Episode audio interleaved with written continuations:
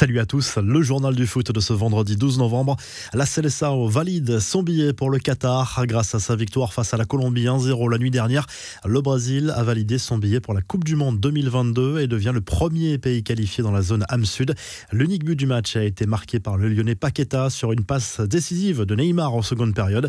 Le Brésil rejoint l'Allemagne, le Danemark et le Qatar, le pays hôte déjà qualifié. Parmi les images à retenir de cette soirée, cette énorme colère de Neymar contre l'arbitre du match pour une faute non sifflée.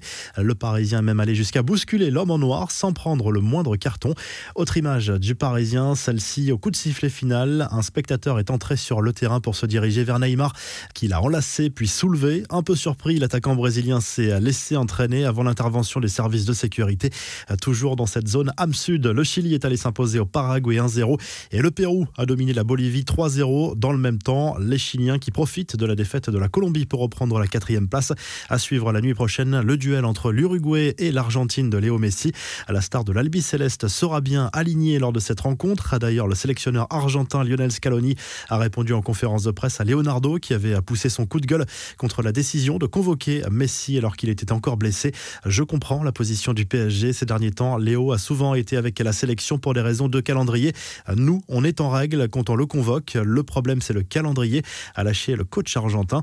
Retour en Europe avec l'Italie qui joue très gros ce jeudi soir lors de la réception de la Suisse. En jeu, un billet direct pour le Mondial 2022 sans passer par les barrages qui pourraient s'avérer périlleux. L'Angleterre reçoit l'Albanie, la Pologne joue en Andorre, le Danemark accueille les îles Féroé.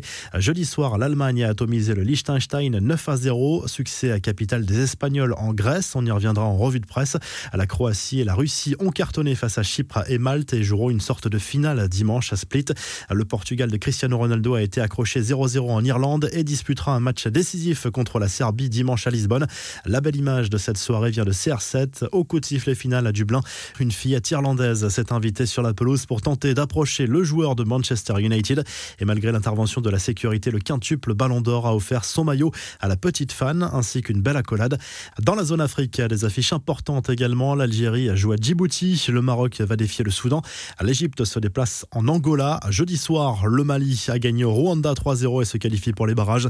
Le Ghana a été accroché en Éthiopie, un but partout. Succès important de l'Afrique du Sud 1-0 contre le Zimbabwe. Le Sénégal a été accroché au Togo. Sergio Aguero va-t-il devoir renoncer au football? L'international argentin doit d'abord observer une période de repos de trois mois après ses douleurs ressenties à la poitrine lors d'un match avec le Barça fin octobre.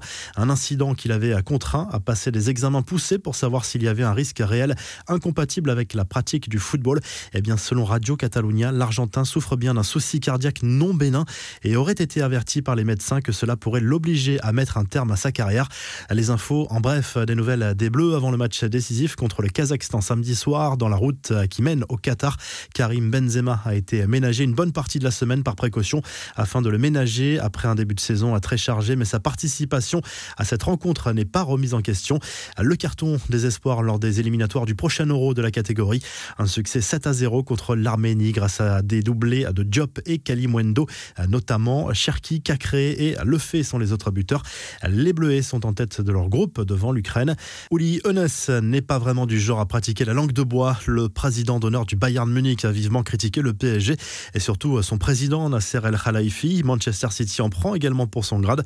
Votre argent de merde, ça ne suffit pas à lâcher le dirigeant bavarois. Lorsque le journaliste lui a demandé si Nasser El Khalifi était le nouvel Uli Hoeneß, la réponse a été cash.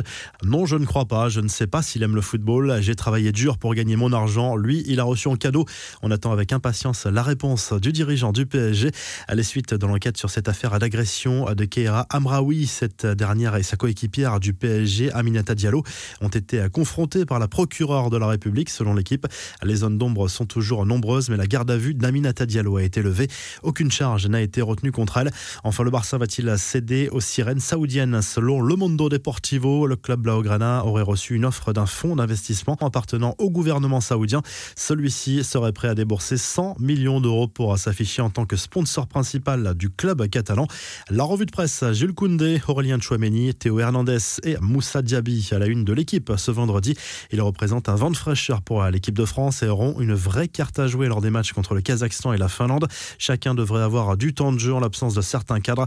À eux de saisir leur chance. En Italie, le Corriere dello Sport se penche sur ce match entre la Squadra Azzurra et la Suisse, programmé ce vendredi soir dans le cadre des éliminatoires du Mondial 2022.